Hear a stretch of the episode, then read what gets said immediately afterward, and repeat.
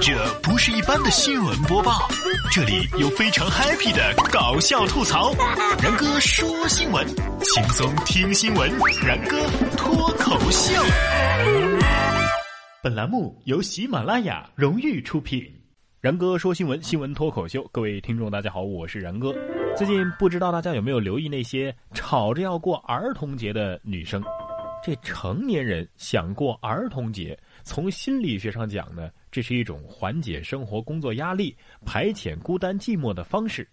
潜意识里啊，其实是想要有人关怀他，甚至是想要一起制造儿童。你们不要嘲笑，把握好这个机会吧。弱弱的问一句：都过了这么久的成人生活了，你还有脸过儿童节啊？难道？真的是儿童节造儿童吗？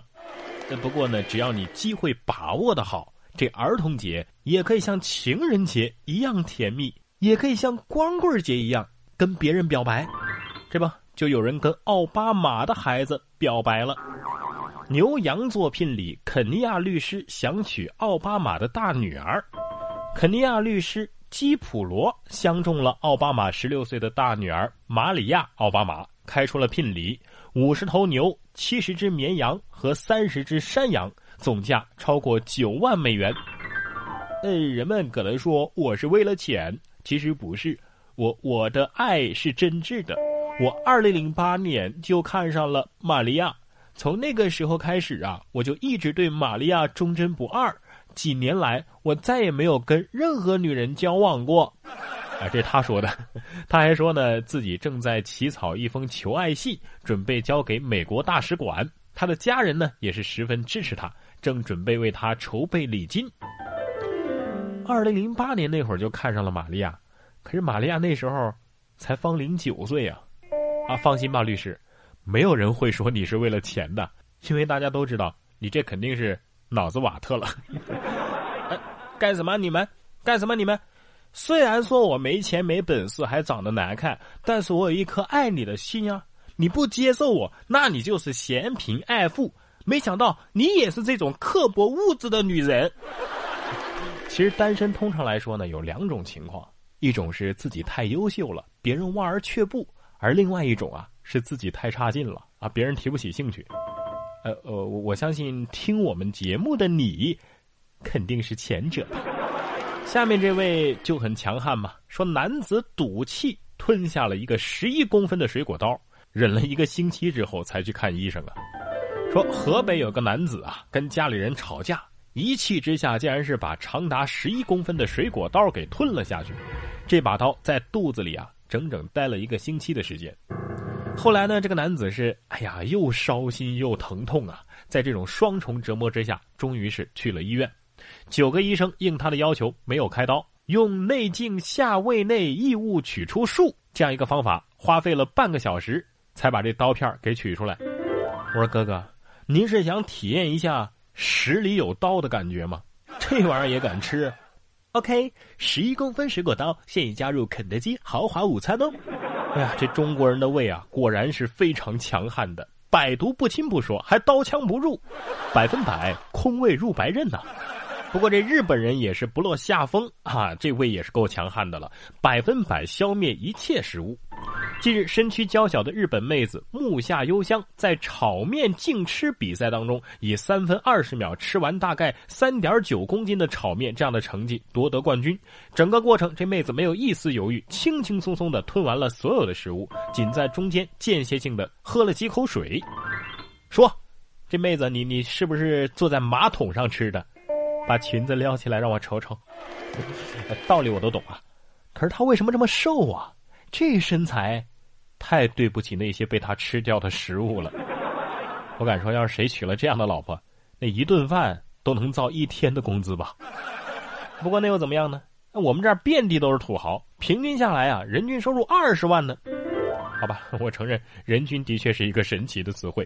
近日，国家统计局发布了去年不同岗位平均工资水平数据，就业人员平均工资呢是四万九千九百六十九块啊，这是年收入啊。弱弱的问一下，今年你的工资是涨了还是跌了？不会就我们一个单位跌了吧？不过这工资不够没关系啊，人家有办法呀。来听听这个机智的贪官。浙江一个县教育局的主任每张试卷收一点二分钱的提成。浙江天台教育局教研室原主任陈义栋还有副主任钱祖伟这俩人呢，与印刷厂的厂长约定，印制该县的中小学试卷每张试卷提取一点二分钱的好处费。两个人一共是收受回扣高达二十五万元，涉及两千五百万份的试卷啊！嗯，这个事例呢，告诉我们一个人生哲理，那就是不积跬步，无以至千里呀！一点二分钱看起来少吧？二十五万，怪不得我以前做卷子做到手软呢！啊，你印这么多，这不是害我们学生吗？我之所以考不好，肯定是你们这试卷有问题。不过呢，这一点也充分说明了，在我国想挣钱呢，的确是不太容易。你看看人家辅国，一个遛狗的就把我们甩了好几条街，哈，太丢人了。说英国呀，现在有一个时髦的职业叫什么呢？职业遛狗师啊，他啥都不干，就帮人遛狗就行。一小时平均工资十二到十四英镑，换算成人民币就是一百二到一百四十块钱呢。有些专业的遛狗师，每天遛得多的，年收入能够达到三万英镑，那就是三十万人民币呀！哎呀妈，年收入三十万，你别说让我遛狗了，让狗遛我都没问题呀！但是就天天帮人家遛狗，能有啥前途啊？你们这群人为了钱，连尊严都不要了吗？能不能有点抱负？看钱多了，是不是又想去了？真是无语啊！不想跟你们再多说了，我我我我收拾一下行李去英国遛狗了。不过遛狗算什么？咱们中国还有当街遛草泥马的呢。说草泥马醉酒大闹红绿灯。近日，北京市顺义区有一个马小姐牵着她的羊驼在散步，路遇超市门口的啤酒促销，于是呢，这只羊驼趁人不备，哎，赶紧喝了一大杯啤酒。喝完之后就开始失控奔跳，先是向这个路人吐口水，然后冲入超市旁的红绿灯路口，引发了路过车辆的围观。最终呢，在好心司机的帮助下，这个马小姐才重新牵回了耍酒疯的这只神兽。你说遇到这种情况，就算是报警的话，怎么说呀？喂，幺幺零吗？我草泥马疯了。警察叔叔估计得这么说你。哎，好好说话，怎么还骂人呢？来了之后，哎，别卖萌啊，请请这只羊驼出示驾驶证。人家草泥马说了，呃，我也是醉了。哎哎哎，人家遛狗是为了挣钱。羊驼之所以闯祸，是因为醉酒。你你这熊孩子，这么做是图个啥呀？说的是波兰一个男子跳入动物园，打了母熊一顿之后跑了。近日，在波兰的首都华沙动物园，一个男子是主动的跳进熊山，被熊咬住胳膊之后呢，挥拳猛击这个棕熊的头部，并且很快的跑出了熊山。动物园方面表示啊。还好，咱们咬人这个母熊呢，性情是最温顺的。如果另外两头熊在场的话，这男子估计跑都跑不出来了。哎呀，实在是太遗憾了，另外两头熊居然不在。我们平常不都说熊孩子吗？这熊得说了，这个人孩子真是的。哎呦，叫我说也真是的啊！你你打个女熊算什么英雄好汉呢？还有把人家老婆打了就想跑啊？有本事等她老公出来呀！人家母熊心里估计是这么想的。好好的，安安静静的待在园里面，居然被个人揍了，熊脸都丢完了。下面要说的这位呢，似乎也掌握了什么不得了的技能了啊！说逗逼小偷想学蜘蛛人，连入两室，但是呢是同一户。近日，广西有个小伙子叫小罗，他网购了户外攀岩工具，想学蜘蛛人去偷套。打个车到了一个高档小区之后啊，他是攀着岩成功跳入了十一楼。但是却不小心吵醒了屋主，这女主人大喊，于是小罗连忙抓着绳子往下溜进了十楼，却听到了同一个女人的喊声。原来啊，这套房子是跃层的。来不及逃跑的小罗吓得蜷缩在角落发抖，被瓮中捉鳖。